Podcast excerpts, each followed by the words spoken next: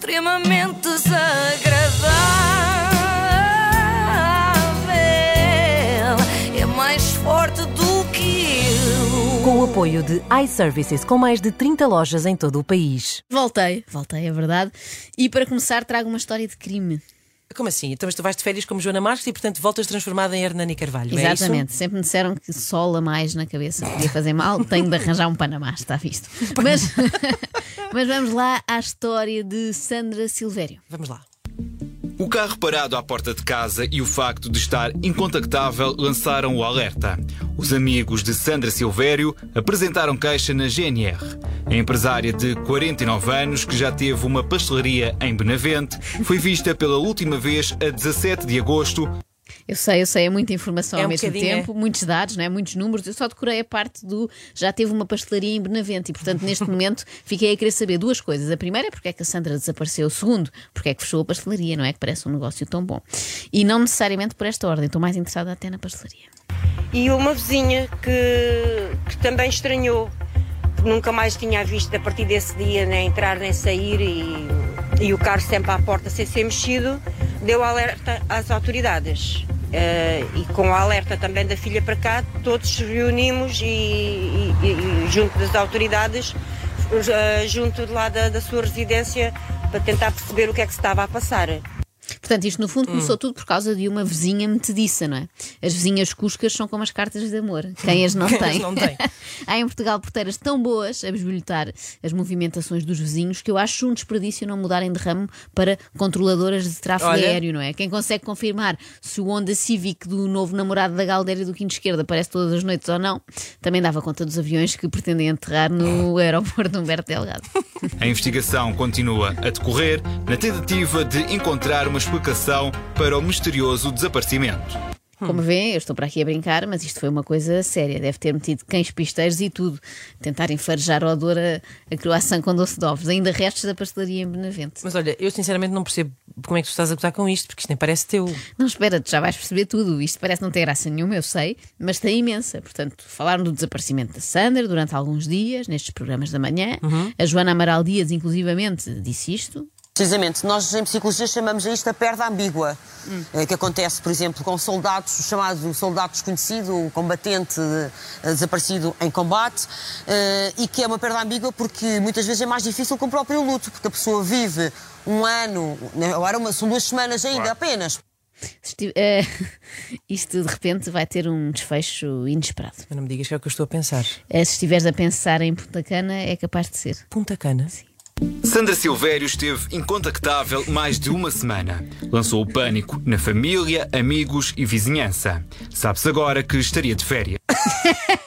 Isto torna hilariante tudo aquilo que foi dito É por como se eu o teu desa- desaparecimento agora ao longo deste eu mês. estive desaparecida um mês Sim. inteiro, imagina vocês. Sim, sim. Eh, eh, isto torna hilariante, portanto, agora visto em retrospectiva tudo o que disseram os, res- os repórteres, os especialistas e até mesmo os amigos, eh, como esta senhora. Pá, isto é muito bom. Na residência eh, estava tudo bem, não, não se encontrava nada, a Sandra também não se encontrava, estava tudo impecável. Lá está, se isto me acontecesse a mim, como tu dizias há pouco, era uma vergonha. Já te estou a imaginar a ti, em direto na TVI, Sim, sim. a dizeres assim. Estava a dizer, na residência estava tudo caótico, roupa espalhada pelo chão, louça por lavar, um biberão com restos de leite, dava mesmo a ideia de que tinha havido Sim. um assalto. Exatamente. E depois eu teria que vir explicar: não, não, nós já devíamos era ter saído há três horas para não apanharmos trânsito na ponte para o Algarve e não deu tempo para estar a fazer camas e não sei o quê. Seria muito humilhante para mim.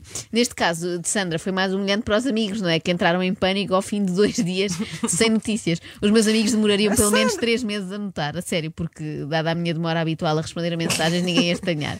Imagina que começavam a fazer-me isto, não é?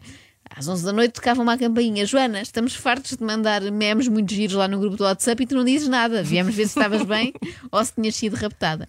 Não se percebe de facto este exagero dos amigos, até porque no caso da Sandra, isto não foi caso virgem, não é? Ouçam o que diz este amigo eh, com a voz esquisita. É uma- um desaparecimento muito estranho que, que já é usual. Ela há 10 anos atrás sei que ela também desapareceu. Também houve um grande alarido e ela ah, teve 15 dias sem aparecer, também sem dar contato, também foi uma grande confusão e andaram à procura dela. Ahm, depois, ao fim de 15 dias, ela apareceu com um grande bronze Vinha, tinha estado numa ilha qualquer de férias e apareceu como se nada fosse. E, Com um grande bronze. e tudo bem. Portanto, as, é- é as pessoas que desaparecem têm sempre amigos com vozes esquisitas. Sempre, sempre. Os, os amigos é um efeito secundário Sim, sim. desaparecimentos, ficam com a voz Claro. assim. Eu já tinha ouvido falar do, do contrário, não é? Pessoas que estão em casa, com os stores para baixo, a fingem que estão nas Maldivas. Agora, pessoas que estão nas Maldivas, mas fingem que estão em casa, é a primeira vez. Mas não é disto tudo. A própria, a própria Sandra não disse nada? Disse, disse, deu uma explicação que podia perfeitamente ter sido a minha mãe a dar. toda a gente que se preocupou comigo. Ahm, de certa forma, o que é que eu vos posso dizer? Ah, eu fui de férias, levei o telemóvel, sim, mas fiquei sem telemóvel. Quero explicar a todos que não o fiz de propósito. Simplesmente o telefone foi abaixo. Eu marquei o PIN três vezes errado. Eu Já estou a imaginar a minha mãe. O que é que queres, filha? Enganei-me no código. Pensava que era 1, 2, 3, 4, mas o teu pai Afinal, deve não. ter alterado, já sabes como ele é, sempre a mexer no meu telemóvel. E depois aquilo começou a pedir o PUC e não sei o que, eu não consegui fazer mais nada. Normal, eu percebo a Sandra. Ainda por cima, hoje em dia já não há cabines telefónicas em lado nenhum, não é? Se uma pessoa fica sem telefone, acabou. É um Ne- problema. Nem sequer há um cybercafé para enviar um e-mail. Torna-se complicado comunicar, a não ser que seja um destino onde haja pomos correio, não é? Mas eles não se dão muito bem com Não, climas tropicais. Eu, por acaso, tenho sempre esta fantasia todos os anos, não sei se já pensaste nisto também, Inês, que é eh, ir de férias e desligar o telemóvel. Sabes, este ano é que vou conseguir, não vejo Instagrams, não vejo nada, vou desligar durante as férias. Ainda nunca consegui. Nunca conseguiste. Mas eu imagino depois quando ligasse e percebesse que tinha sido, eh, tinha tido a Joana Amaral Dias a comentar o meu desaparecimento. e testemunhas a dizer que me tinham avistado pela última vez com uma t-shirt com nodas de bola de Berlim a caminho da Praia do Carvoeiro. Com ar desorientado. Sim, sim.